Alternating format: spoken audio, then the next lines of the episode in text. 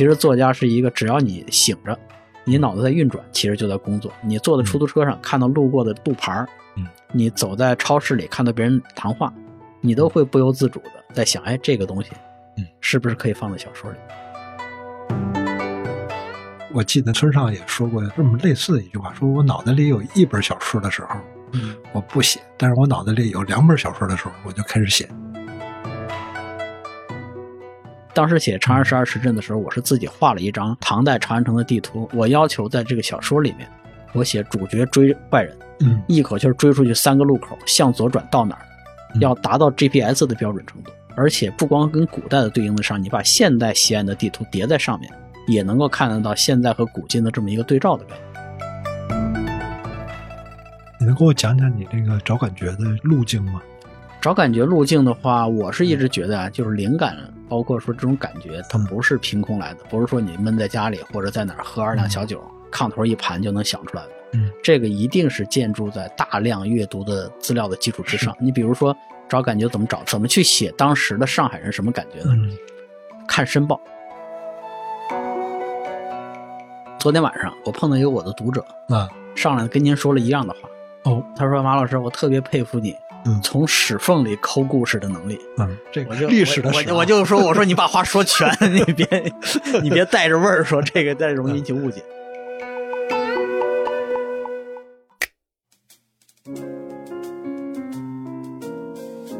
欢迎收听三联中读原创出品的播客《天真与经验》，我是苗伟。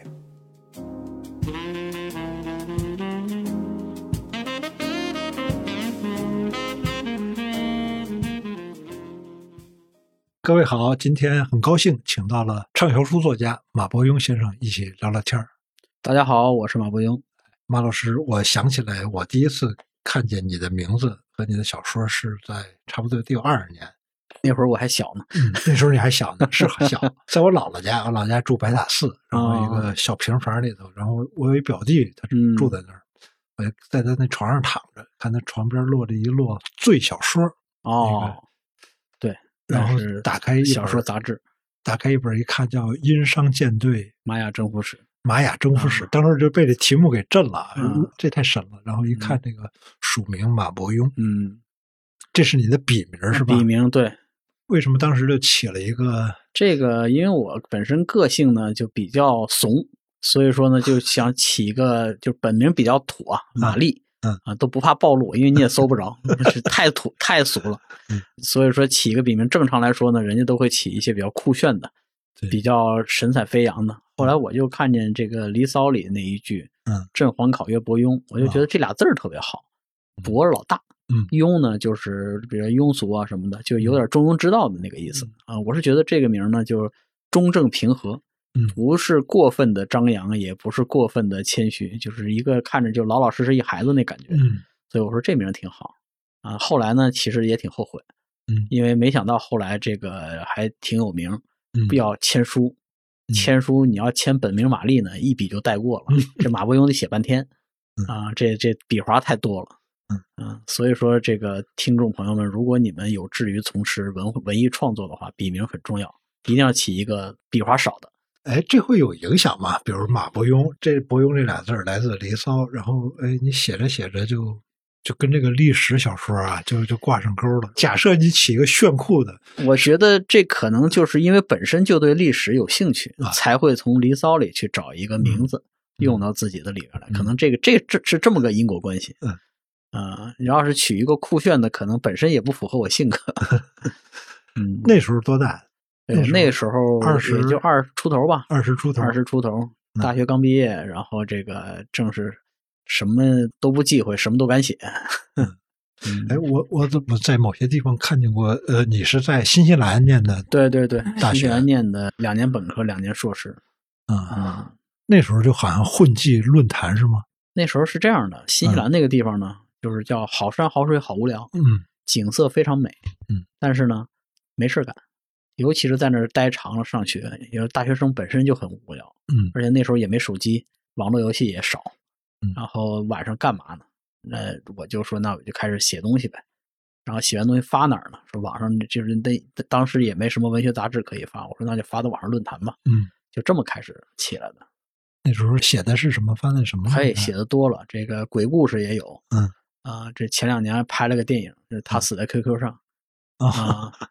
然后还有什么像这个《阴商舰队玛雅征服史》这种搞笑的搞的东西也有，然后奇幻也写，武侠也写，嗯历史也写。就是那个时候，就像我刚才说的，嗯没什么顾忌，嗯也没什么包袱，想写什么写什么。嗯就因为文笔这个东西呢，还是需要锻炼的啊，一直持之以恒的写了几年之后，那就自然而然会自己有一些啊生发出来的这种主动创作的意识嗯，啊，主动想表达的东西，然后随着这个看的书也多了，嗯思考的也多，慢慢的才选进化到了历史小说这一条嗯这一条赛道上。在网上写作会有那种及时的反馈吧？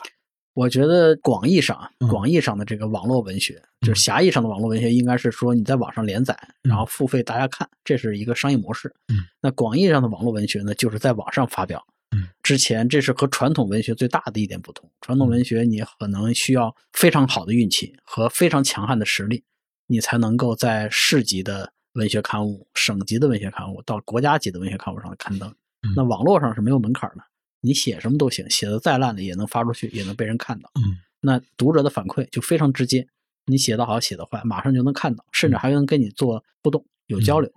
那这种情况之下，我觉得对于很多像我这样的，嗯呃，并非科班出身，也不具备这些传统文学素养的小孩儿，嗯啊、是一个很好的一个锻炼机会。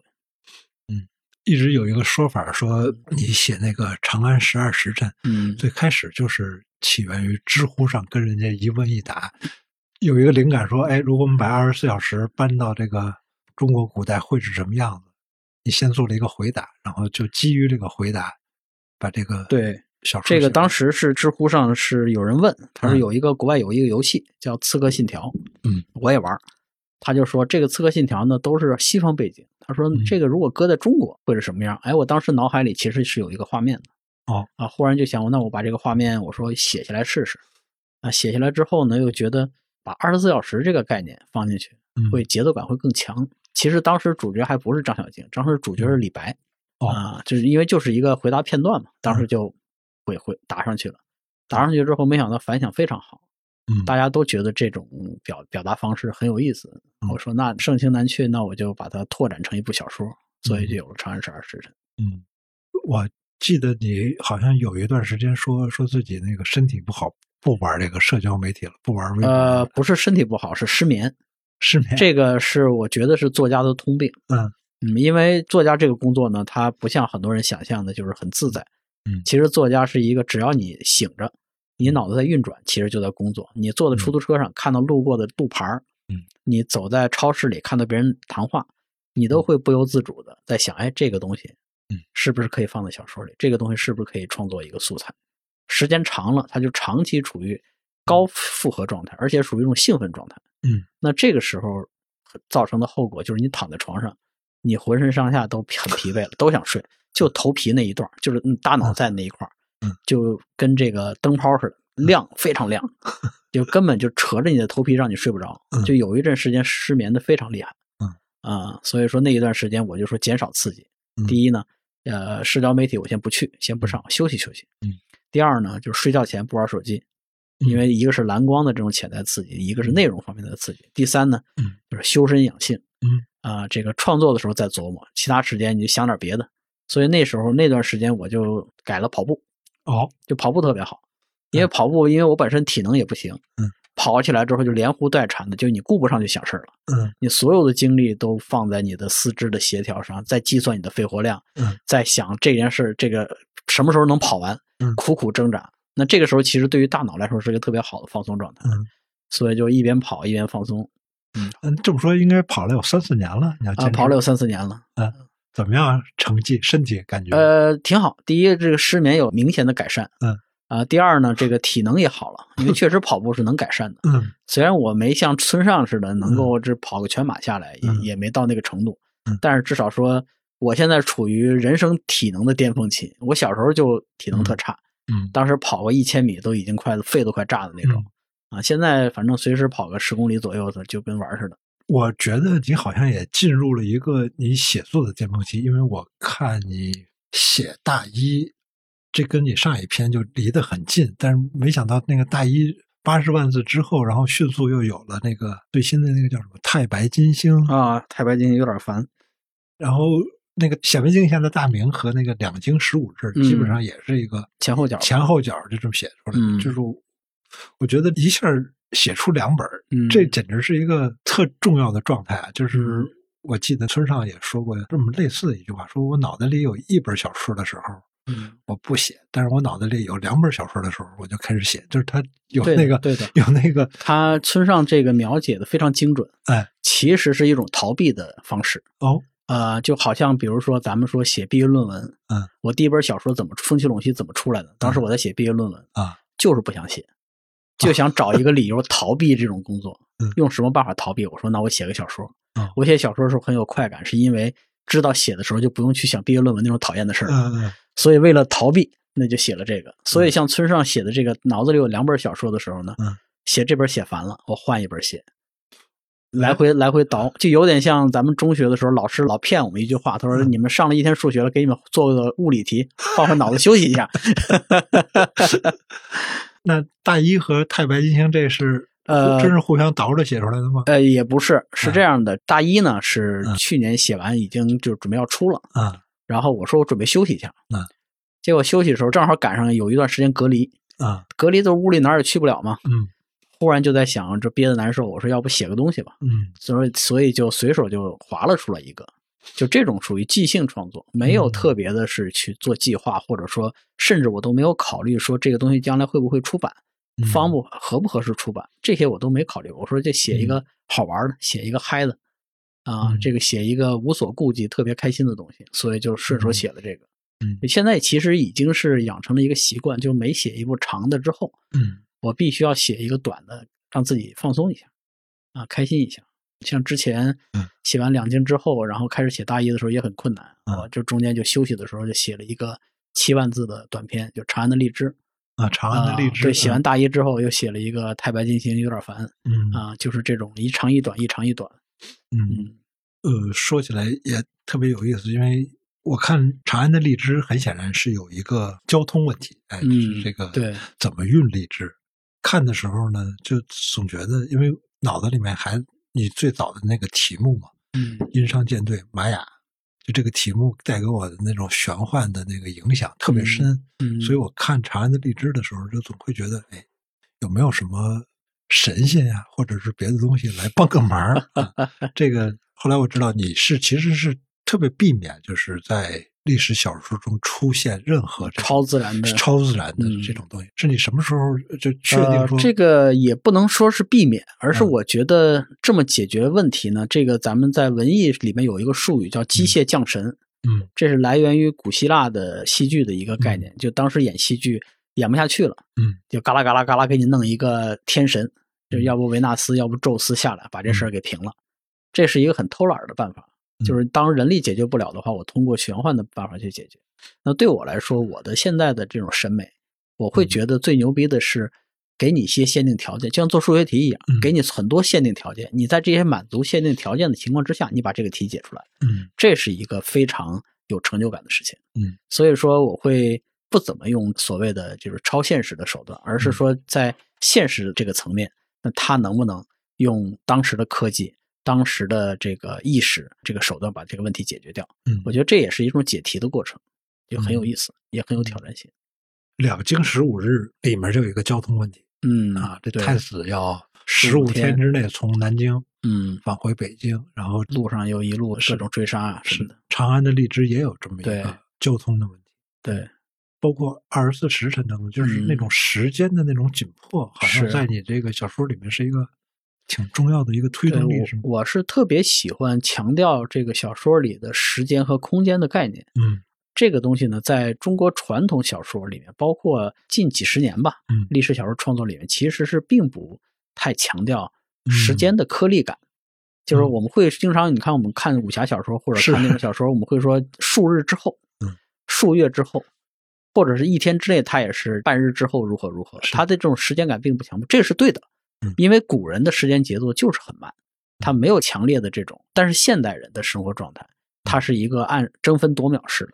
嗯，那我在想，这种要把时间的这种颗粒感做得足够清晰，嗯。那我们能不能用现代的时间概念，然后放到古代里面去？所以说里面我会特别喜欢用是一炷香的时间嗯。啊，弹指之间，嗯，就是这种特别短促的时间概念，其实是把时间标定出来，嗯。故事节奏还是一样的。那嗯空间呢？实际上我在想的，以前很多历史小说也是，空间可能就是这是个县衙，那是个庙，这是个皇宫，嗯也不会特别强调它之间的这个具体的细节。但是我觉得，呃，如果给读者一些足够清楚的这些细节的提供的话，嗯，那么实际上他就算不懂，你提供的细节足够多，他在脑海中也会形成一个概念。所以当时写《长安十二时辰》的时候，我是自己画了一张唐代长安城的地图，我要求在这个小说里面，我写主角追坏人，嗯一口气儿追出去三个路口，向左转到哪儿，嗯要达到 GPS 的标准程度。嗯就是你看着我的这个书，你在这个地图上做标记，是完全能够对应得上。嗯，而且不光跟古代的对应得上，你把现代西安的地图叠在上面，也能够看得到现在和古今的这么一个对照的概念。嗯这样读出之后，大家对长安城就会有一个非常清晰、一个立体的观感。嗯。嗯，以前我们看金庸小说，大家一下就奔西域去了啊，对对对，那什么征服光明顶，根本就不会算这个。那个时候人要去一趟西边，这得多多长时间？我我我还真是认真算过，我拿那个 GPS 地图啊算过，当时这个《笑傲江湖》嘛，啊，说这个五岳剑派同气连枝，嗯，一派有难，四派支援。是，后来我算了一下，好家伙，从南岳衡山到这个北岳衡山，还有到西岳华山、华山这一路，都动不动就两三千公里。就是这五岳剑派，估计平时没别的事儿全在路上。嗯嗯，到处溜达。哎，对，你你看金庸是什么时候？初中，初中？嗯，初中就开始读了嗯，差不多就是和大家都一样，就是初中开始看金庸的嗯各种作品。那时候有写作的兴趣或者志向了吗？那时候还没有，嗯那个时候我会觉得是对写作是一种敬畏感，就他写的真好。嗯但是呢，在看完这些书之后，我会不由自主去模仿，模仿里面的话，模仿里面的这个句子，模仿里面的描写方式，放到作文里。嗯啊、那时间长了，其实写作的第一步就是模仿嘛。嗯当你模仿会了之后，那你再往下走，你像金庸先生里面提到的很多古典文学的东西，嗯那对我们其实，因为我们是没有上过私塾的，嗯也没有正经接受过这些蒙学教育，四书五经啊这些东西其实都不懂。但是从金庸先生的金庸先生，包括梁羽生，包括古龙里面提到的很多，他毕竟是涉及到很多国学的概念。嗯，那这些其实对我们那一代人是一个启蒙。如果你有足够的好奇心的话，你会从他这一句话里，你去再去深入挖掘，再去看里面的东西。嗯嗯对，除了金庸，你还看那种国外的那比较通俗国外的小说吗？嗯，很多，因为那个时候呢，通俗小说其实进来不多，就世界名著名著有一个系列嘛，嗯译文系列世界名著，然后看了一堆。嗯，然后你要说能称得上特别畅销小说的，就是凡尔纳的全集，啊，凡尔纳大仲马，嗯包括后期像这个茨威格，还有这个像德弗塞斯啊德这些人弗塞斯呃嗯弗塞斯，包括是希德尼希尔顿啊马克这这些人 希德尼希尔顿啊，这那是标准的畅销书作家。是，是嗯嗯到了大学，差不多就开始看《哈利波特》那些。嗯。嗯，你开始写作的时候是瞄准说我要当一个畅销书作家吗？没有，我觉得任何人啊，嗯写作之前都没有办法设定一个目标，说我要当一个畅销书作家，或者说我要拿诺贝尔奖。嗯写作一定是一个由内向外，你想表达嗯作为开始的，就是我觉得内心有很多想法，我要表达出来。嗯，我怎么表达？我用小说的方式表达，一定是从这个时候开始的。嗯那写完之后，它会有一种建立一种循环。嗯，如果是读的人越来越多，那表扬的越来越多，我越来越兴奋，我就会进入一种正反馈。嗯，那么我就会写的越来越多，写的多了之后，就会慢慢的形成找到自己的兴趣点。嗯，但是这种兴趣点实际上，呃，它有一个特别容易掉进去的坑，就是嗯很容易会被流量所控制。嗯就是当你写的足够多了之后，你会发现，你会不由自主的去想，哎，读者喜欢什么？嗯，读者喜欢这个，或者现在流行趋势变了，我是不是要换一个主题？这个就很容易，呃，把你自己带到沟里去，因为嗯一个人的能力是有限的，嗯他擅长写什么东西，他只只能是写这个地方，他不可能再去换一个赛道。比如说，我就会我写历史小说，我喜欢写，你让我写一言情作这作品，根本写不出来，完全写不出来。所以你市面上就算是大家都爱看言情，我也没法写。所以后来我就发现，其实创作方向这个东西，它是一个算是内求的一个方式，不是说嗯呃市面上流行什么，我去主动去选择说我去迎合读者去写，而是反过来，我写我自己觉得好的东西，嗯那么把和我一样三观一致的读者吸引过来。有些读者看了跟我三观不一样，他觉得这东西没劲，不好看，他就走了，这就不是我的读者。那看了之后跟我一样。有喜欢金庸的呀，喜欢奇幻的呀，这些喜欢看畅销小说的读者，嗯哎，看过来之后发现，哎，这个作者口味跟我差不多，那我就多看看。所以，并不是一个我去追逐或者迎合的过程，而是一个通过我去表达自己，去选择我的读者。嗯啊，把这些读者筛过来。呃，你觉得那种比较精良的改编和大制作的那种嗯剧啊，比如你的自己的戏《长安十二时辰》，我看的时候觉得，哇，他那个不管是美术啊还是剪辑，都都是一个制作非常精良的一个剧。嗯，风起陇西，整个也是嗯演员阵容也特别漂亮，就是这种，这对你是一个呃正反馈的一个很重要的一点吗？当然肯定是正反馈啊，嗯说不是正反馈这个太矫情了。但是我一直很警惕的，就是希望不要被绑架，嗯就是不要因为说你有几部戏改编的好了，或者改编的很精良了，嗯。然后你以后写的时候就是奔着这个改编的这个方向去，嗯就是这个倾向是一定要避免的。有很多人会说说你写的时候是不是就想好了以后方便改电视剧，然后还说你这书里经常这这我不知道算不算表扬啊，嗯。就说你这书里这个画面感特别强，说感觉就不用改，直接拿着当剧本就得了。嗯。其实这个是一个外行人的误解，嗯。就任何一个作品，哪怕说金庸先生作品，也不可能达到你不用改直接来当脚本的。嗯。我会有意识的把影视剧的一些技巧，嗯。比如说对镜头的运用，嗯。放在我的书里。这个其实也不是我的首创，当时毕飞宇老师在他的小说课里讲过，嗯。他说从有了摄像机之后，有了电影之后，作家们嗯。写东西就跟以前不一样了，因为作家们终于意识到有一个镜头的存在。嗯。从那个时候起，其实包括这个海明威啊，包括这个呃后期像像一些杰斯菲拉德这些，他们都会有一种强烈的一种镜头运用感。那这个技巧其实我是用的比较多嗯。啊、就是所有很多人会觉得，哎，画面感很强，经常写一个画面拉近拉远，然后还旋转或者是蒙太奇剪切，他会觉得，哎呀，这就是剧本。其实不是，只是这是用剧本语言渗透到文学里的一种技巧而已。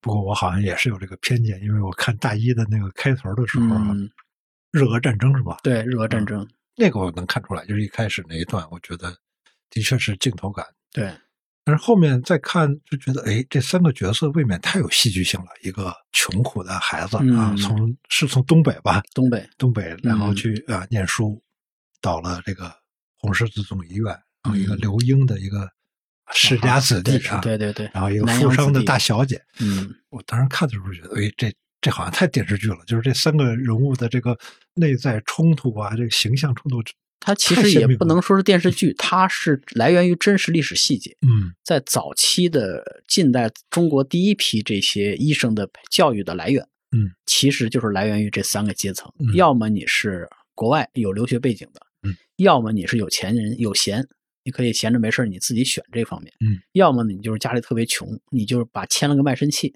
你免费培养我，嗯。我呢我一辈子在你这儿干。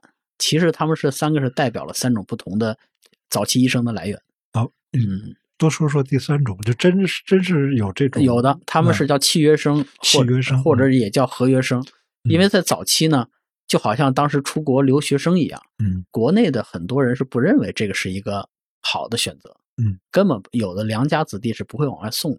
那嗯这个时候，包括咱们第一批出国留学的孩子，嗯那批人出去的时候，家里人就当他们死了，就不要了才把他们送出去。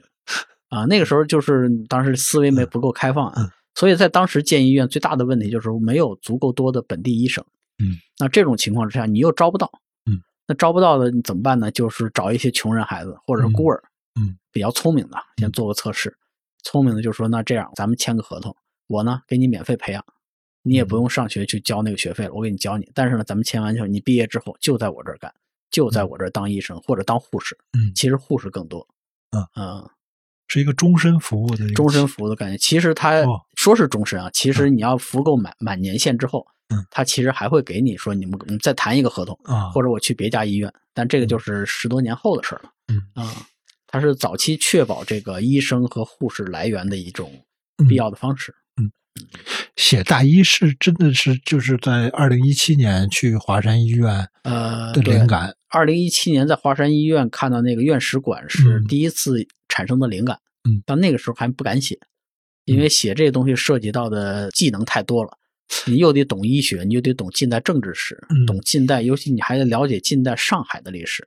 嗯嗯，对，尤其对我像对我来说的话，我又刚才我说了，就是比较强调我要喜欢时间和空间的嗯这种精准程程度。是，那我对上海呢也不算特别熟，它不像长安城这棋盘，嗯，画个格我就能搞出来。上海这个路曲里拐弯的，嗯，而且它中间变过很多次路名，它到底是怎么样变化？然后当时的上海是个什么气质？嗯，这些东西都需要大量的调研才能够做出来。所以说，在那时候开始呢，我是开始在做一些资料的筹备，嗯，就找感觉，嗯啊、找到了感觉之后，找到一九年，这个感觉才找到，才敢下笔去写。你能给我讲讲你这个找感觉的路径吗？找感觉路径的话，我是一直觉得啊，就是灵感，包括说这种感觉，它嗯不是凭空来的，不是说你闷在家里或者在哪儿喝二两小酒，炕头一盘就能想出来的。嗯，这个一定是建筑在大量阅读的资料的基础之上。你比如说找感觉怎么找，怎么去写当时的上海人什么感觉呢？嗯看《申报》，嗯，因为《申报》是现在中国保存最完好的报纸，它从嗯创刊到现在，每一天每一期都有，而且都有电子版，嗯，很方便。我呢，呃要去图书馆吗？还是我开始去图书馆，但是嗯还好，人家现在做的很好，就是上海图书馆那边有线上的线上索引库，嗯嗯然后呢，也有一些呃其他地方拷过来的 PDF 影、影印本。嗯嗯，那我呢就给自己一个要求，就是我每天看一个月，每天这每天看报纸的一个月，对每天看报纸的一个月，这一个月呢就什么都看嗯，不只看这个社论，其实社论我看的还少，嗯，主要看广告，嗯，因为广告上的词儿一定是当时最流行的词儿，也是当时最能够打动人的。那么这些话看多了，你自然而然就形成一种语境，你知道他们怎么说话，就好像你去国外，你住够一个月，你跟当地人住一个月，和你跟华人圈子住一个月，嗯。你的语言能力变化是不一样的。嗯。啊，所以看这个也是，包括看《申报》，当时他们关心什么事儿，我就当时看到很多很有意思的细节，啊比如说，给你讲一个故事，就是九一八事变的时候，《申报》的时候就讲了一个，就头条还不是九一八事变，讲的是国联嗯。在斡旋，就是说和平可期，嗯。就是说这个只是一个小冲突，中日小冲突，说未来我们还是会和平的。然后其他地方呢都是在卖新的电影，新的购物中心开，就是当时叫商场嗯。开业，然后新的科技引入到中，就一片歌舞升平。嗯，我会感觉到一种强烈的这种历史对比感，就是历史的车轮已经在隆隆的转动，战争的阴云已经逐渐在笼罩了，在当时的人是毫无知觉的。嗯。他们还在过着自己正常、以为永远会持续下去的平常生活，嗯。但那个时候已经不是了。啊、包括像还有这种比较细的好玩的，像有一次我看一个报纸，是我去昆山，嗯，昆山当地有一个博物馆，也保存着很多这个资料，我就看到里面有一张报纸写的是上海第一次做这个运动会在昆山举办的，有一个很长的报道，我觉得这个细节很好，我就拍张照片，结果拍张照片我发到微博上了，我说你看昆山这个运动会做的不错，结果没想到所有人都不关心这个事情，所有人的评论都集中在我拍的那个报纸的下半截。啊。那下半截讲的是什么呢？讲的是上海有一个男子，嗯，对一个他的女朋友始乱终弃，嗯，被他的丈母娘打上门来，打上门来要打他，但是呢被一个女的拦住了，这个女的是他的小姨子，嗯，这个小姨子就跟他讲说，我跟这个人已经是真爱。说现在姐姐不要，就是他跟他姐姐已经掰了，但是我要跟他过，这丈母娘就急了。但是因为我拍的不全，所以只拍了上面一节，啊所有人都在下面不停的问说后面怎么样了。嗯就是我会发现人类对于这种狗血八卦的热情啊，从当年到现在从来没有变过，嗯，一直持续的是这样。嗯嗯，包括上面有，我记得有一期申报三七年的，嗯，里面讲了一个，因为我关注医学嘛，嗯里面就有一个医生，有一封医生来信，嗯，这个医生就说，说我最近碰到一病人，这病人坐下来就说说大夫，我这个脾虚，说你给我开一个什么什么药，嗯，然后医生说那我先给你看看，他说你不用看，我这就是脾虚，我这就是上火，说你给我开一个什么去火的药，什么什么药，说完之后说完一通自己走了，嗯，然后医生就说说他既然这么懂，他为什么来看医生呢？嗯，我的价值在哪儿呢？后来我仔细想想，这个事儿跟现在很多病人也一样，嗯。啊、就这么多年了，这医患关系也没变。嗯。就所以说，你会看《申报》里好多这些市井八卦呀，这些生活百态啊，嗯很有就是跟现在比有种强烈对比感。嗯。你把这些申报从头到尾看多了、看熟了，你自然而然就知道那个时候的人关心什么事情，嗯。他们讨厌什么事情，他们聊什么事情嗯，他们用什么样的口吻去说。嗯，甚至说对于日本的观感是怎么样，对于欧美各国的观感是怎么样，嗯他们对于外地人是不是和现在一样？嗯啊、呃，大一的后半部会触及抗日啊、解放战争，对会写解放战争吗？要都有的。都有。上一部的话是一九零四年到一九一零年，就是辛亥革命之后。嗯，下半部呢就几乎是贯穿从一九一一年开始，一直到一九五零年。嗯嗯，啊，就是破晓篇，它破晓篇是嗯清末清末，然后清末到到辛亥，对，到哎辛亥就这几年的时间。那你后等于下半部那个日出篇的要几十年，日出篇就几十年了，从这个护法战争、护国战争，嗯，然后一直到四一八、四一八，四一八，然后到日本关东大地震，嗯。到这个抗战，包括解放战争，到上海解放，哇，一系列的这些大事件，哦，这是你写的时间跨度最长最长的，嗯，一个故事啊，对，特好玩是，你看你那个破晓篇里面写到他们去武汉，然后有黄兴，有宋教仁啊，对，这一段我有一次在你的一个读书笔记上，我看到你提到一本书叫《宋案重审》，对，宋案重审啊，就是讲这嗯个宋教仁遇刺宋教仁遇刺那个案子这个案子。然后嗯看完了你的那个推荐之后，立刻把那本书买回来，在家读。我发现这个看完了吗？没看完，我猜到了，没看完，因为 为为什么你能猜到？因为这本书很难读，是它是一个学术类的东西，嗯，这个一般人是看不下去的。是，嗯，这个马老师那个为了写小说要看很多档案啊，学术性的东西。对对对，但是我看这个诉案重审的这个案子，肯定这个一开始大家对他的这个悬念是足以激发人们的兴趣，，对，是吧？哎，宋教仁在火车上，嗯，在火车站被杀了。一般来说，我们都认为是袁世袁世凯哎下令杀的。嗯，这事儿它本身的那个戏剧的张力对啊，和这个后面牵扯到的这个国家走向问题，嗯其实是一个一个很大的很大的一个事儿，没错哎然后又集中在一个杀人这么一个戏剧性的一个场面上。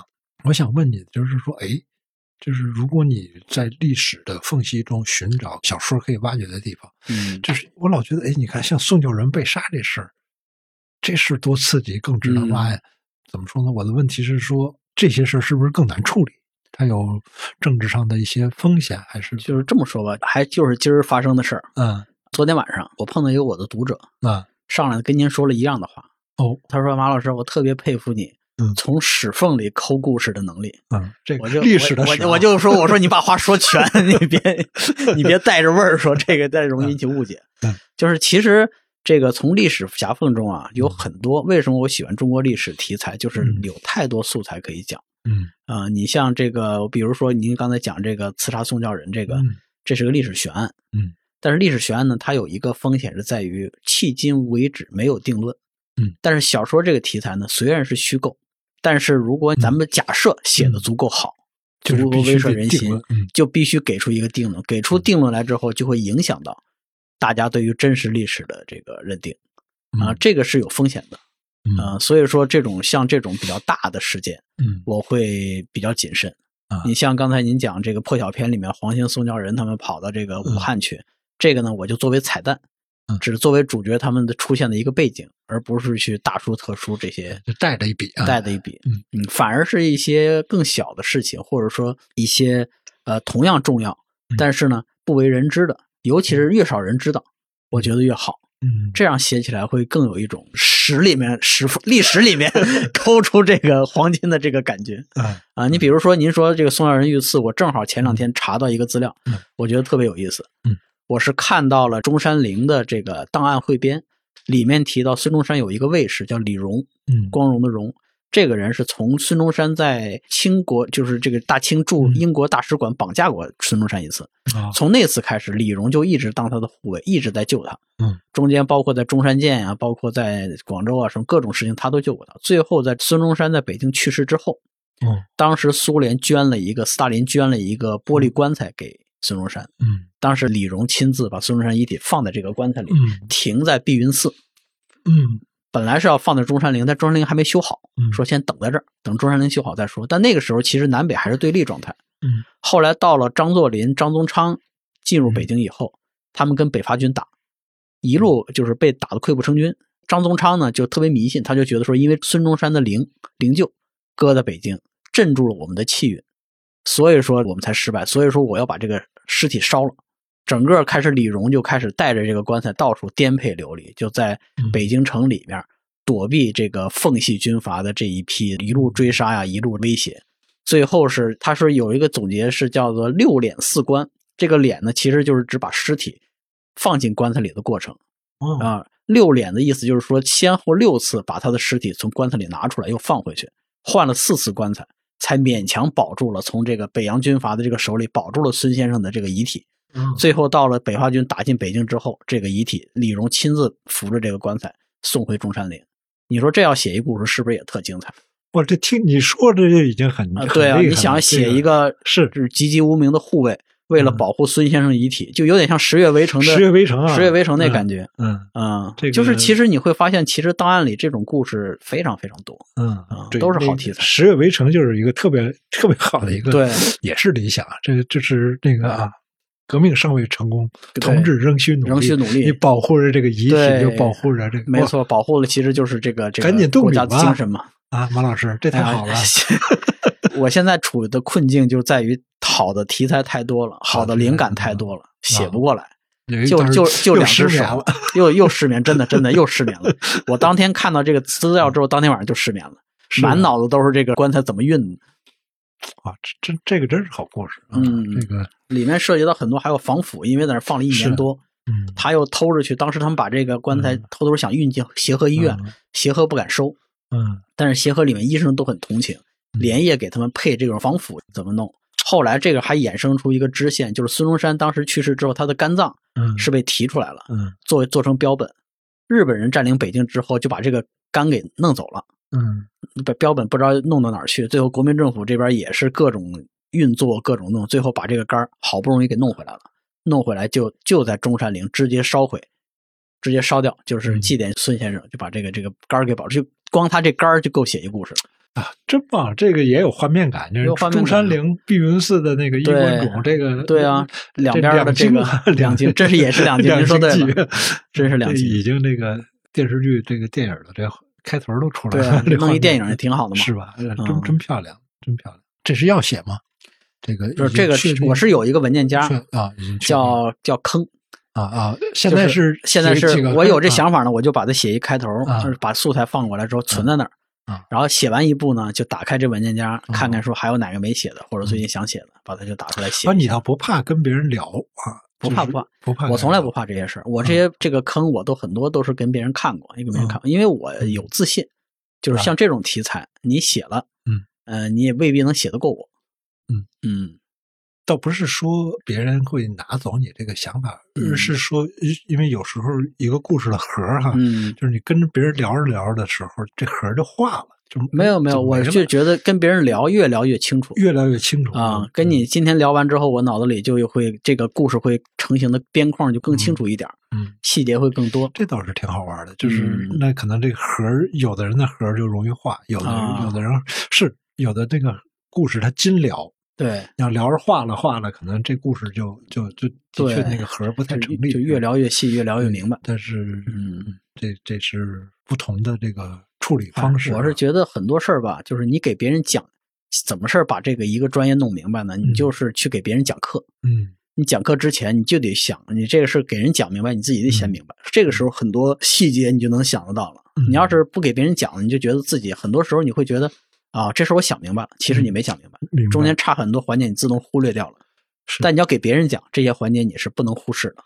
是这个也让我再次对马老师的这个蓬勃的创造能力。敬佩，因为马尔克斯啊，他有过一次这样的一个经历，就是他写《百年孤独》的时候，嗯，他有一哥们儿老问他说：“你写什么呢？你写什么呢？”嗯，马尔克斯就在咖啡馆里给他讲：“我写了什么什么一故事。”然后等《百年孤独》出来之后呢，他这朋友看到《百年孤独》，说：“你讲的那个故事跟《百年孤独》根本就不一样。”就是他等于是一边写着《百年孤独》，一边编另外一个故事跟那个朋友侃，就是。这个就表达也是这个创作的一部分。人家想想就等于他，而且实话实说，你让马尔克斯或者换任何一个人说给你讲《百年孤独》讲啥的，太难了，太难了啊！你给大家讲，就是看是好看，嗯，但是好多人问问我说，《百年孤独》讲什么呢？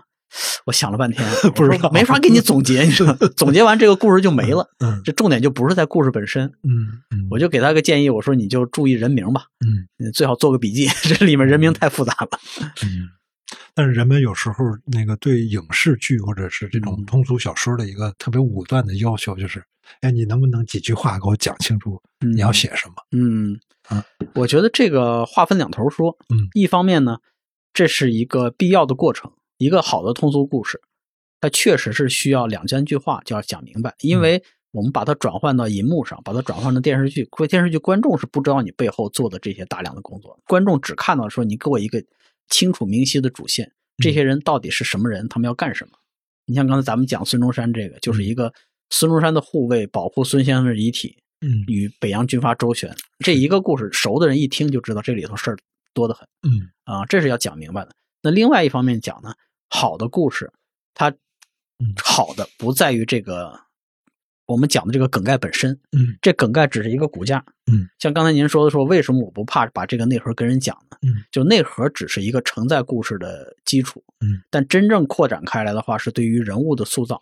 嗯，你可能我给你讲完了，你写一个李荣，嗯跟我写的李荣不一样，人设都不一样。嗯，然后你讲他怎么去保护这棺材，跟我去找这些怎么保护这棺材也不一样，甚至嗯到某些细节，保护棺材它是做了哪些防腐工作，配的什么溶液，当时苏联那个玻璃棺材多厚，嗯，那玻璃棺材很脆，是怎么运过来的？嗯，这些东西都是需要大量的去查证，而且这些细节呈现在作品里之后，质感就不一样了。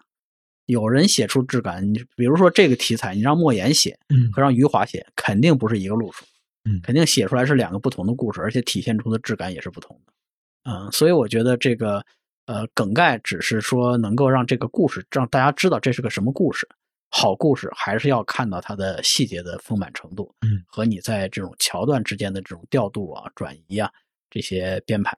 你的写作手法是不是不会有太大的变化？比如说，不会写那种历史架空类的小说。呃，这个我觉得我是这样，我没有给自己做任何限制，嗯。就是说你是个历史小说作家，你就写历史，你不能写架空，你不能写奇幻，我倒没有这种限制。嗯，我是觉得就是看灵感，嗯，灵感来了，忍不住了。你像刚才我说太白金星有点烦，嗯，它就是一个《西游记》背景的，《西游记》嗯。就是一个算是寓言小说也罢，是一个神魔小说也罢，嗯。它就不是一个历史题材的东西。所以说我不给自己做限制，我觉得嗯。这些给身上贴标签、做分类，这个是等我死了以后，这个这些评论家的工作，嗯他们会分析说这个人当时盖棺定论，他是个历史小说作家还是怎么样。嗯但是我对我自己来说，就还是这个按创作热情来，嗯什么时候写东西有创作热情就写什么。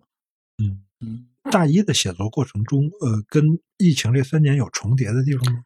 几乎全部重叠，是一九年底开始写的。哦，那正好是这三年，差不多是在二一年底写完。哦，啊二一年底写完，这对然后又因为这个疫情的关系嘛，这个发布就比较晚，晚了半年。嗯，你觉得这个现实会影响吗？呃，肯定是有影响，但是这种影响呢，我觉得是正向的。嗯其实我当时疫情开始之后，我差点放弃这个项目。哦，就我怕别人说我蹭热度，就会说你看这现在疫情来了，你就赶紧写一个医生的歌功颂德的，嗯你是不是就是紧跟时事把这个热度蹭起来？嗯 后来呢，我因为已经做了长时间调研嘛，嗯我是看到很多很好看的故事，嗯很感人的事迹，我是觉得我是有责任。嗯就其实不是不只是简简单的创作本身了，我觉得是第一是有责任把这一批人，嗯啊、这一批中国第一批慈善医生，这些人回家纾难，这个不计牺牲，在嗯当时那么艰苦的环境之下，还是要筚路蓝缕的把整个的中国公共卫生体系建立起来，克服多大的困难？我说这些人你们都不知道，嗯，我看见了，那我觉得我还是应该把他们想出来给大家看一看。我觉得只要我写的足够真诚，嗯写的足够丰满，你不会说你在蹭热度。为什么说你在蹭热度？因为你根本不想写这个，你为了蹭热度才写，大家看得出来，读者是骗不了的嗯啊。所以你要写的足够忠诚，这真诚了，那我觉得读者是能够知道你不是为了蹭热度，你就是为了想表达这个东西。嗯，而且呢，这三年来我们也看见很多现实中的这些医护人员是的辛苦程度。是，那实际上我们在反照回当时查的资料，其实是我们能感受到一种医德的传承感。嗯啊、当年的人和现代人，他们的这秉持的这些精神和他们最后推动他们这个力量，嗯其实是一样的。嗯反过来会对我们对现代这些医护人员这个有更深一层的谅解，嗯更深一层的这个这个共情。嗯，所以当时呃武汉最严重的时候，嗯，因为我写大医，所以我就特别关注医生医护的这个生存状况。我后来看到武汉那会儿最严重，大家医生医院都快不行了，而且封城嘛，回不了家。后来我就联系武汉当地一个朋友，找了一家医院，嗯，然后在这个医院边上呢，就过马路对面就有一个酒店，嗯，我就把那酒店包下来了，嗯，我就跟这个我说我也帮不了别人，帮不了太多，我说就这医院吧，嗯。说这医院里面这些医生护士，你们凭着工牌儿啊，累了你就到对面酒店你开个房，我都说好了，嗯你就可以就是你去洗个澡睡个觉，回不了家的话，你至少能休息休息，嗯啊，还挺好。后来他们还确实这个还。我说我管到你们开城为止，封城之前我这些一直管着，因为都可以网上订这个酒店嘛，也不用我本人出面。嗯，啊，后来也是一直到武汉这边消停了，那他们还挺感动。嗯其中有一个肛肠科的主任还说呢，说嗯马老师你下次来武汉，我帮你免费做 做个肠镜。我说这个倒不用，因为怕你老坐着写作，对对对，万一有这个出于好心啊。后来也是有有好几次吧，就包括像有一次卫辉那边出事儿啊啊，然后我说其他地方大家关注多，但是卫辉呢知道人太少了。嗯我当时写古董局中局去过一趟卫辉，调研过把它做成一个就是卫生的卫辉，煌的辉嘛，把它写成也是在我书里出现过。我说那我关注一下这儿，嗯，所以我这个这个书写这书呢，其实对我改变也挺大的。嗯很有意思，起源于华山医院。我想问你，当时去华山医院做什么演讲呢？当时是讲的是这个中国传统文化和十二星座。哦，啊、因为那也是我另外一个研究的课题，就是哦咱们都觉得十二星座不是西方传过来挺新、嗯嗯挺潮的一个东西嘛，嗯但是我调研下来，它实际在中国古代就有，嗯而且非常早。它最早明确记载是从隋代开始，嗯隋代佛经里就给你把十二星座什么双鱼座啊、天秤座都齐了。包括唐代、宋代的人，他们一直也在玩星座。苏东坡自己就说：“我说我是摩羯座，嗯韩愈也是摩羯座，我俩这个命都差不多。”嗯嗯，包括很多的现在的很多这种佛教的这个，包括敦煌壁画，也都写了这些十二星座的东西。我就专门做了一个主题，作为一个文化主题的演讲。当时他们华山医院是做这个职工文化讲座，把我请过去，啊我就给他们做了这么一次讲座。嗯，后来就顺便看了看院士馆，就发现这个、发现新东西了。哎，这个大一啊，小说起源于在这次疫情中，屡屡在电视媒体和这网络媒体上能够看到的华山医院啊。这本书里面有很多个人是中国历史上的真实人物对啊，张竹君、对，张竹君、嗯沈敦和、沈敦和啊，是不是还有一两个何立生哎，嗯，洋人洋人，对对对，都是真实人物，照片都有。然后里面有一个设定是沈敦和那个红十字是在呃清廷的这个对对对约束之下，嗯张竹君赤十字会，哎啊，他是成立了一个赤十字会，他是认为说哎你没法嗯去武汉，那我嗯弄了一个赤十字会去武汉救助，这个是真实的事情这个是真实的，包括我在书里引用的那些电报，啊都是真实的内容。啊实际上，这个事情当时我在调研的时候就已经发现了。我跟这个嗯苏州大学有一个老师叫池子华老师，嗯，他是中国红十字会史的专家。哦啊，我跟他请教了很多次，嗯然后我也是把他的这些，其实我做的工作就和这个书里面农月林做的工作是一样的。嗯我把他们的这个电报，他们在报纸上发表的时间，嗯发表的报纸做了一个排列，嗯就发现不对劲儿，就发现这个时间按照当时的这个传输速度和就不应该是这样。这个除非你是事先商量好的，如果真是骂互相吵的话，嗯是做不成这样的。他一定背后有什么动机。嗯。嗯，所以说我在书里就解释了，这两个人其实是互相打掩护，呃，互相是为了能够更好的支援辛亥战场。这是你的判断是吧？这是我的判断，嗯但是我跟池老师呢也说过，啊。池老师呢这个态度很开明，啊他说我们学术界要严谨一点，嗯，就是说如果没有明确证据，只是说通过一些间接证据，我们没有办法下定论，嗯并不是说这事儿有或者没有，我们没有办法下定论，这是严谨的史学态度。嗯。那作为小说呢，实际上虚构是无可厚非的，而且这个判断也不影响两个人的人设，嗯因为他们两个人本身就是那样的人，他们做这样的事合也是合理的。嗯我其实，在写历史小说追求的，并不是说所谓的叫完全百分之百的真实历史，嗯我追求的是一种叫做符合历史逻辑。嗯就这件事儿可能没发生过，但是历史上这个人干得出来这样的事儿。嗯我觉得这是一个创作小说应该所遵循的逻辑。嗯啊、你比如说，我举个例子，嗯呃，咱们说鸿门宴，比如说我们要写一个小说啊，写嗯项羽要放过刘邦，那必然要面对一个问题，他为什么要放过刘邦？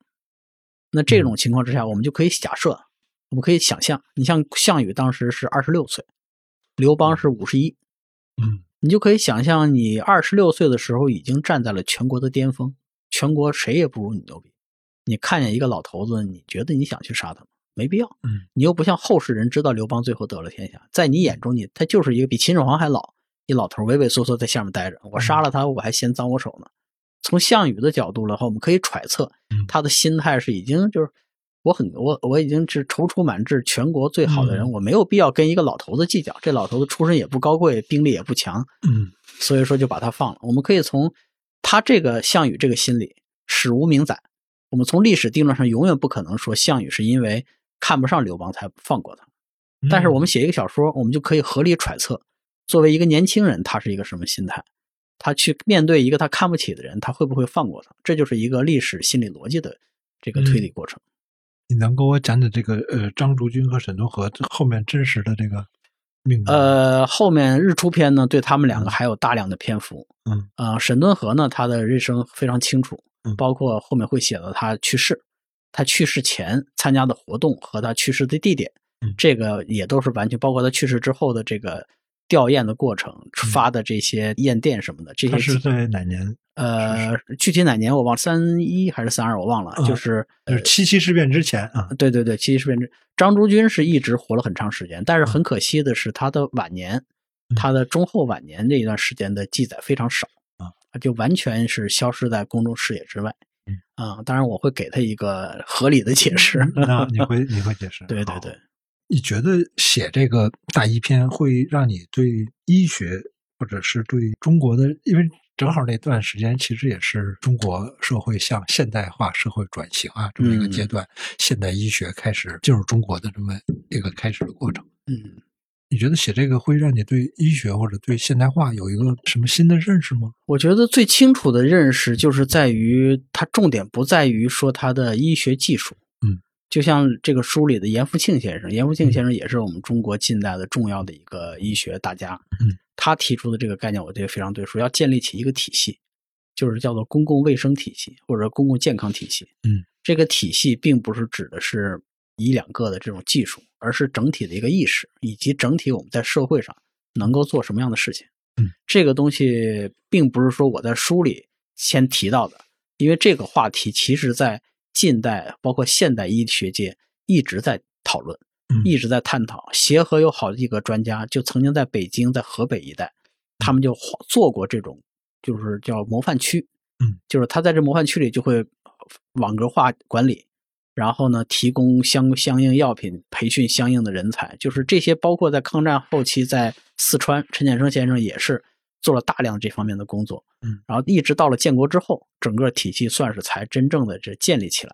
那这个过程，实际上我们会看到中国的这种卫生，我们是医疗技术是另外一条线啊，就是引进一些医生什么。嗯那么另外一方面，我们最关心的就是中国怎样从清，因为清末的时期，包括嗯民国和军阀，抗战时期就不用说了，中国是没有一个完整的卫生体系的，嗯，也没有一个，比如说出现疫情了，是没有一个能够调动全国之力去救援，嗯或者说我怎样去预防的这种意意识。那怎么样从零到有，从零到一，嗯一点一点的把这个东西建立起来。这个过程，我觉得是非常值得去探讨的。很多时候，我们能看到，它从西方是引进了很多先进的技术嗯，然后水土不服嗯，在中国搞不起来。那怎么样才能搞起来？我就我举个例子，嗯当时我看这个《解放日报》还是《新华日报》，我忘了，就是当时报道延安，嗯延安有一个医生叫徐根竹，这个是一个老红军嗯，他不是专业出身的，但是他就负责这个和平医院的和平医院的这个院办工作和宣传。他当时就自述里讲了一段话，他说：“我去给这帮老百姓宣传说，你们要勤洗衣服，因为勤洗衣服呢可以避免虱子和跳蚤，嗯可以阻断很多传染病。”老百姓不听，从他的概念里，他就在想说：“你们这帮人太愚昧了，洗衣服你们这么这么脏，怎么办？你们这半年嗯这衣服一洗，都外面都快挂浆了，都磨出光了，你们为什么不弄？”他开始这么想，但是后来他仔细调研之后，他发现其实老百姓并不是不不讲卫生，嗯，而是因为穷。陕北用的都是土布，丝非常弱。你如果两个礼拜洗一次衣服，你这衣服半年就废了，可甚至都不用半年，可能三个月这衣服就破了。他们一家人可能一年才能添置一两件衣服，所以他们没办法，就只能是宁可忍受肮脏，也不能让这衣服半年就坏了。嗯，所以说对老百姓来说，不洗衣服是一个必然的选择，是一个经济上的选择，而不是一个意识的选择。那意识到这一点之后，那徐根竹就会调整自己的宣传策略，告诉大家这个公众卫生该怎么讲，不是简单粗暴的说你们不许不洗衣服就完了，而是用一种更柔软的方式，从他们的咱用现在的话说，直击他们的痛点。是啊，才能够把他们这件事情解决。就是你会发现，其实类似的事情、小故事非常非常多。你会发现，就是这种先进意识和国情之间怎样取得一个平衡？嗯，怎么样在中国这片特定的复杂的土地上面把一件事情做起来，是一个非常大的话题。嗯，我写这个小说其实就是想提起这个话题，解决不了这个话题，不是一个小说能承载的。是你在小说里面也提到了那个水灾和防疫嘛？对，卫生条件。我我我原来也看过一本书，叫忘了书的名字。它实际上是一八六零年第二次鸦片战争的时候，一个英国医生，呃，随军医生啊，嗯到了天津，然后在他怎么弄那个军营的卫生啊，嗯因为。如果不关注卫生的话，就是会有很多英国的士兵会死嘛。他就是嗯怎么把这个营房，其实就是你在哪儿拉屎，对，在哪哪儿拉屎，在哪儿吃饭，把这个啊，哎，在哪儿用取生活用水对，怎么消毒？对，他这嗯其实就是有这些规定啊。后来我才意识到，哦，很多时候那个医学的好多进展跟这个帝国主义的侵略是紧密相关的啊。这帮嗯帝国主义者上非洲，然后染上病，然后到亚洲热带地区染上病，嗯然后这帮就开始研究这个研究这这个卫生啊，这个各带气候的特点啊，嗯。瘴气到底有没有瘴气，到底是什么叫黄热病，到底怎么嗯。来的？它实际上是跟这个帝国主义的侵略和这个医学进展是是紧密相连的，嗯，非常有意思的一个。大话题。嗯，再说说这个历史轨迹这个事儿啊，嗯，现在我觉得你写了三国，嗯。呃，唐、明、嗯，清末和清末末民初，清末民初，嗯。那我想想还有什么我们一想起来就会念叨的一些事儿啊，比如说明末啊，大家会啊想起来会、会会念叨说，哎，如嗯果徐光启这样的人，嗯。如果能够厉害了，会会怎么样？嗯。那清末也会会想说，如果我们能够抗击住这个嗯外来势力会怎么样？这这好像都是比较容易的这些时间点。我我其实特别好奇的就是说，你现在不用去主动寻找这些所谓这个坑啊，这个坑会一个个的，指不定什么时候就就给你砸下来，就给你砸出一个坑来，是对这个是这样一个状态吗？这个是会砸下来，但是砸下来的前提是我得主动去看，嗯，就是看大量的。您刚才说明末，嗯明末其实最好玩的不是徐光启怎么样，嗯也不是天启帝，也不是那次王工厂大爆炸。嗯明末最有意思就是探讨说明朝灭亡的原因是什么。嗯啊，有说的是这个小冰河期导致了气温变化、气候气候变化，有说的是因为鼠疫，嗯有说是因为这个贪污腐败。嗯其实如果深细我深聊下去的话，这个话题非常大。嗯当时我就是我也有一个关于明末的坑，因为当时我看到明末在嘉兴嗯。有一个县令叫李晨玉，嗯，姓陈的陈，然后宝玉的玉，嗯。他呢留下本书叫《退思集》，后退的退，思考的思。我正好那本书还不太好找，嗯。那本书我是在南大的图书馆里面请人一页一页复印出来的，嗯。它是个影印本。那这个书里面呢，他没讲别的，他就讲他在嘉兴怎么当一个县令，怎么应付嗯。上级的这个征收，怎么去说服老百姓把这个粮食交上来。嗯，讲的全是基层管理的智慧。乡村干部啊，乡村干部，嗯你会看到，其实真正承载大名的是这帮人。皇上那些做决策是做宏观决策，真正落地执行是这些人。他们落地执行的好，上头政策执行的透彻，大明就能缓一口气儿。如果他们这些人都扛不住了，都只能是上瞒下骗，那大明就完犊子了。嗯所以说，我现在更关注这种基层的生活状态嗯，这些嗯基层县令，嗯他们怎么样在规矩之外，用各种手段保住自己的地位，保住好的官呢会尽量去维护老百姓的利益，坏的官呢怎么去横征暴敛，甭管怎么样，上头都收不到嗯哼，啊、他收的钱他也不交得上，自己就中饱私囊了。所以到后来你会发现，整个明末就是钱越来越少，兵越来越多，嗯根本就这个财政崩溃。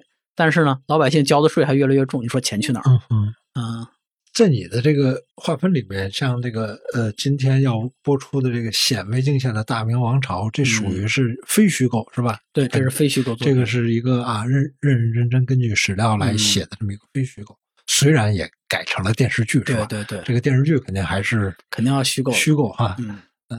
那那你会区分一下吗？是比如说，什么事情要写成虚构的，嗯，什么事情要要写成非虚构？我觉得这个要分大概，我想想，跟分三个层面嘛。我一直嗯把它比喻成一个三明治。嗯，这三明治三一般都是三层嘛。嗯，最上面一层，它是叫做历史大事儿。嗯，这个事情我我是绝对不会去改变的。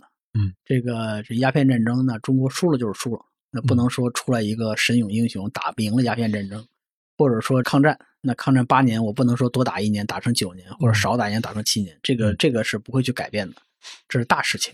嗯，那么在这个最底下一层，最底下一层代表的是当时朝代的一些生活细节，嗯一些朝代当时人的意识。嗯你比如说到了宋代、宋代、嗯明代，或者说咱们说明代，明代的这个对于女性的嗯礼教的压迫非常重。一般说来说，女性是大门不出二门不迈。嗯那么对于这些，如果要写一个明代的戏的话，那么对于女性角色，我们就要考虑到，她你如果让他出来走路，你要给他找一个理由，你不能说他就跟武侠小说一样随便出去就走了。嗯，包括说花钱，嗯花钱也不能说像武侠小说一样，怀里掏出一把银子撒在地上就走了。嗯实际上那个时候花银子是我拿一个一两的银锭给你，嗯你呢从拿一个剪子把这个银锭剪一块下来，嗯，称称够三钱，三钱儿嗯三钱给你了，剩下的七钱还给我。嗯，这捡来捡去，这个钱就变得越来越碎。嗯那最后你再走的一路，这碎银子好多，你看好多的这些小说里面，古典小说里面说拿出一把散碎银子，为什么散碎？银两就是就是剪碎的。嗯最后你还要找一个银铺把它重新铸起来嗯，铸成一个大银锭子，然后再带走。这是当时花钱逻辑。我不能够说当时拿出几个钞票来嗯，几个东西来也不行。就是像这种，呃，社会意识和这些生活细节都要保证是真实的。嗯你像我写唐代，我就不能写吃炒鸡蛋，嗯，没有，那时候没有锅，那时候没有铁锅。嗯啊、你想我写汉代，如果是张骞出西域之前的汉代，我不能写嗯有芝麻，那是从西域之后才送过来的东西。所以这些细节要一定要注意。嗯那这种在底层的真实和上面大事之间，嗯，给我留出来的空间，就是我刚才讲的叫做历史可能性的逻辑。嗯，啊、就是我会遵循真实的历史逻辑，这件事可能发生过，它可能是没发生过，但它有可能发生。嗯，我会在这里面找出空间来，来做这种虚构的创作。嗯，就现在有一帮人在闹这个什么伪史啊，就是比如说他们会认为这个从希腊而下的这些西方历史都是编造出来的，然后会说，你看这个实际上是徐光启写出了几回原本，然后再倒译回去的，都是很认真的啊一些带有民科色彩的这些想法。哎，我我有时候觉得，我这些想法好像也挺像小说的，就是它有一种癫狂劲儿。这个我还真不了解这个，嗯真不了解啊。这回头我去我去研究研究，挺有意思。对，我的想法是说，呃，你给自己的限定是不是太紧了呢？就是，也没有，我觉得这个是这样啊，嗯，就是这件事情是别人强迫我做的啊这个叫限定。啊比如你给我出一题，哦，说你这个必须写真实历史，不能出现半点虚构在上面，这叫限定。嗯，或者是这个鲁提辖跟正图嗯说你给我来十斤臊子，切切切切做臊子，不要见半点瘦子在上面，这叫限定。嗯，如果是我自己想写这东西，这个东西对我来说，如果就不是限定，而是一种乐趣。啊，啊、我甚至有的时候会有一种错觉，嗯，就是我不是说为了写小说去查资料，啊，而是为了能够有理由去查资料才写的小说。啊，因为好多资料呢本身非常枯燥，嗯，啊，你如果不是带着一个目的去的话，你很难读下去。但是如果你带着目的，你比如说我要写一 小说，我要写一个，比如我写一唐代的小说，嗯，我就去翻《隋唐两京坊考》嗯嗯但是一个它就是罗列这一坊有什么建筑，那一坊有什么建筑，正常人看不下去的。但是我像写小说，嗯我看到这个之后，我看到哎这一坊里面有一个孙思邈故居，哎我说这个好，我就可以写主角跑到这个房里，捡到一个药方，孙思邈留下来的嗯啊，我就里面用什么用，这样的话我经得起细节考验。你读者愿意去查，会发现这地方真有一个孙思邈，不是我瞎编的嗯嗯嗯啊。这样的话，我这个借着写小说的劲儿，把《隋唐两京坊考》读完一遍，读完两遍，哎，我发现这本书我读下去了，学到很多东西。嗯很多事情我发现就是你得给自己一个理由，嗯给自己一个限定的理由，你才有动力去深入挖掘。嗯，就是这特别有意思，就是你你对自己那个想象力，你好像在在引导他，然后对，这个其实还不是我原创的，这最早是苏轼教我的。哦苏轼有一个读书法叫八面受敌读书法。哦啊，他那原话就说，他说叫书富如入海，百货皆有，而人不能进取之。就是说这个书啊太多了，你根本看不过来，就像大海里藏的宝藏一样，嗯满坑满谷全是，你根本看不过来，怎么办？嗯他说：“但得一意求之，就是说，嗯他说你先给自己设定一个目标，设定完目标，你再看这书，你要解决什么问题？嗯你看到把这问题解决了，这本书你就可以不看了。哦回头你再看的时候，你再设定一个另外一个问题，你再解决。他就他自己看《汉书》，就是苏轼看《汉书》，就说我这一遍我就看军事，嗯嗯所以说我就看霍去病，我就看这个打匈奴嗯，别的我不看，就看封狼居胥。看完一圈之后，再看我说我要看这里面的这个官制，那我就嗯关注里面这个三公九卿是怎么回事嗯其他我不管。再看一遍，我说我看经济，只看桑弘羊，只看盐铁论。嗯看过几遍之后，他说我看了五六遍，嗯这个《汉书》我就算读透了，比别人说你光泛泛的看一遍那个嗯就带着问题带着问题。嗯所以他说这个八面受敌读书法，其实就是他名字起的很惊悚啊，嗯好像四面八方的敌人全朝你涌过来，嗯你该怎么办？嗯就是凭你几路来，我只一路去，嗯我就盯着一个打，嗯别人我不管。它其实是这么一个读书的原理，这个其实非常好用。啊，所以你如果假想假想一个人啊，嗯生活在长安，然后哎有恐怖分子嗯 等等这样的一个限定，他的行动路线等等，你会沿着这个想象力去对，我会沿着这条路这个路线把它嗯画出来。嗯，我觉得两京十五日开头的爆炸就很像一个恐怖袭击似的，嗯然后那个到长安十二时辰又觉得哎。有点还是像恐怖分子啊，暗杀这个。你觉得在你的小说中有这种这种现实的矛盾渗透到这个历史里？你你其实是这样的，就是首，先，我觉得这个创作方法论的话，首先嗯你要了解当时社会的一个真实形态。嗯你比如说唐代嗯，当时是跟着蛮族吧，嗯咱们说这个当时的突厥人，当时的这些人，他其实矛盾是非常深刻的。嗯，那么这种大的矛盾之下，慢慢会衍生出一些小的袭击行动。嗯包括您刚才讲两京里面那场爆炸，嗯那这个爆炸背后，第一是皇权之间的争夺，嗯是朱瞻基跟他叔叔之间的矛盾。那么第二层呢，又是这种白莲教，在当时的这个社会环境之下，为什么会产生白莲教？嗯为什么会产生这些邪教分子？嗯那么它的产生的土壤是怎么回事？那第三层，土地关系、经济关系，嗯为什么它会产生这些细系列的事？它当时的这个社会矛盾的根源在哪儿？所以说，我觉得从创作方法论上来说，是一层一层往下推的，嗯从基本的社会形态推出当时的社会矛盾，社会矛盾衍生出来的种种的冲突，这些冲突会表现出爆炸，表现成恐怖袭击，表现成凶杀，包括着暗杀这些。多说两句白莲教。白莲教在当时，其实当时白莲教其实只是其中一个，嗯嗯。其中一个在当时的话，这个明教的不是就是本身明朝产生之前，就是有很多，嗯，就是像这个明教啊、小明王啊之类的都有很多。是。到后期的话，白莲教其实你要从渊源上来说，有很多源头。嗯。那我在小说里面，嗯。我给出一个理由，就是为什么会产生白莲教，是因为这些穷苦人没有别的嗯。可以支撑的东西，他们只能去信教，因为他们在现实中找不到合理的能够缓解自己痛苦的方式，只能起灵于宗教。实际上是把宗教的这个起源重新过了一遍，嗯，甚至我里面安排了一个邪教头子，一个老太太，嗯嗯。她就是老公被人杀了，然后被官府逼的实在没办法，因缘际会，嗯无意中变成了邪教头子。他就说：“他说你信邪教，你要脑子不清楚；但是你要搞邪教，脑子必须清楚。就你首先你要不信，你才能搞得起来。嗯、这就是一个当时的一个真实的一个社会矛盾。这个矛盾实际上我就是大的没法讲啊，大的因为太复杂了。嗯。但是我就给大家讲一个小细节，嗯，这个小细节大家回家每个人回家之后都能够查得到，嗯，《西游记》，嗯，《西游记》最后这个唐僧师徒四人到了西天之后，佛祖把经文给他们，然后帮他们带回来。这些经文呢，当时《西游记》的作者吧，咱们现在不能说确定就是吴承恩，西游记》的作者当时把这个经文从头到尾全都列了一遍，嗯。大概列了五六十本经的经文，为了显示，我不知道是为了凑字数还是显示自己有文化，嗯。列了这么多经，让孙悟空他们从西天带回去。嗯大家如果家里有《西游记》的话，你回去查一下，嗯，这些经文里面有一本经叫《五龙经》，嗯。呃，一二三四五的五，龙凤呈祥的龙，嗯。这个经就是白莲教伪造的伪经，就在哦当时白莲教编的一本经文出来。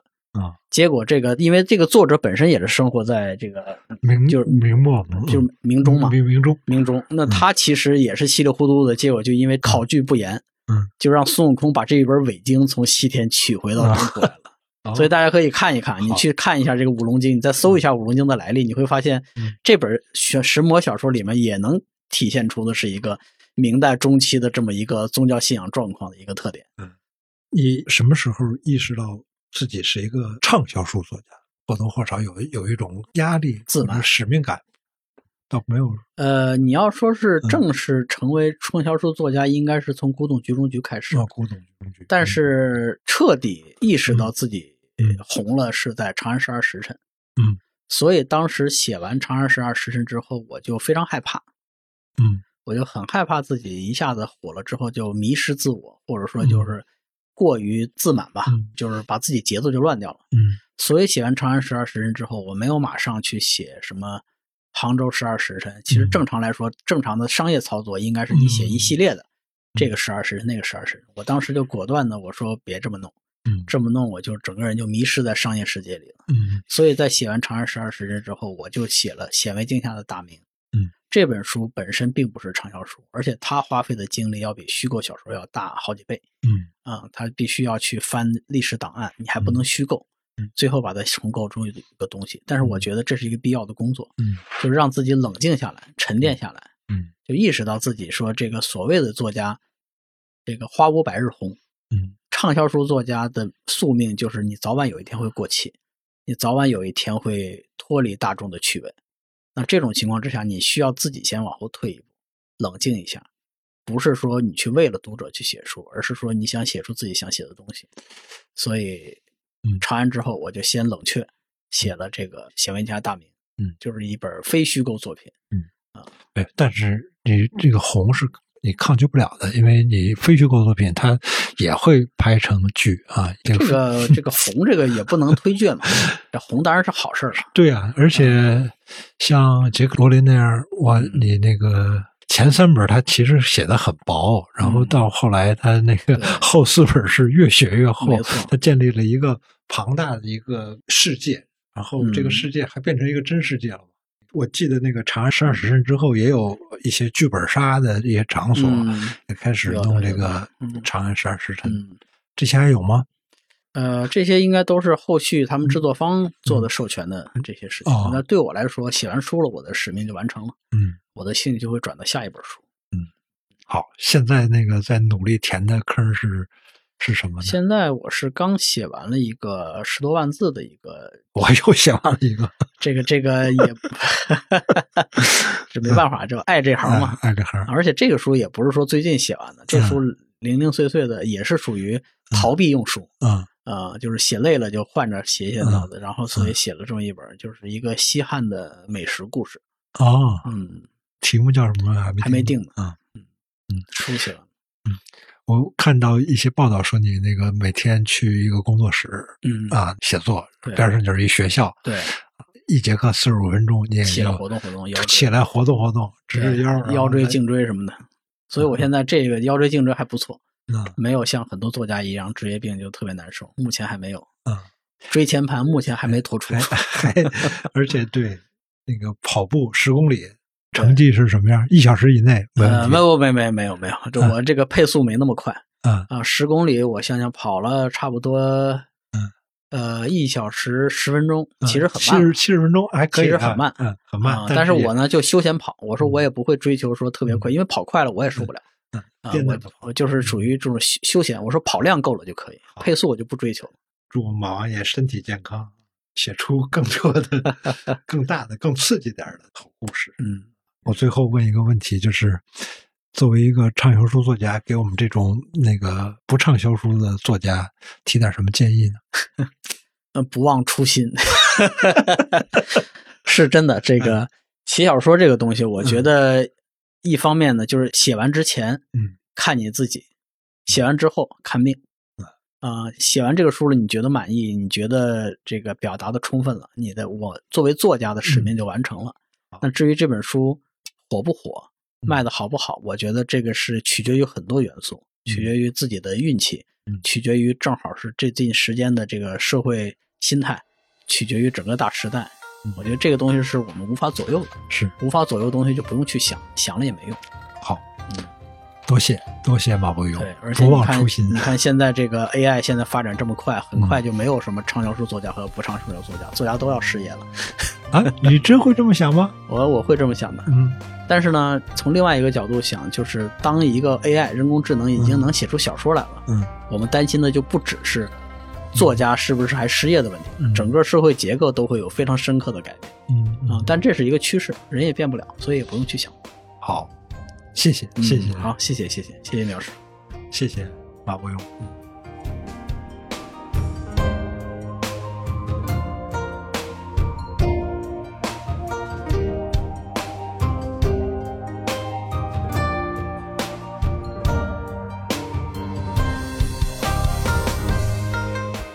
最后，我再给自己打个广告，我的新专栏《文学的三十种滋味》在二月份上线了，在里面呢，我会跟大家聊聊三十部文学作品。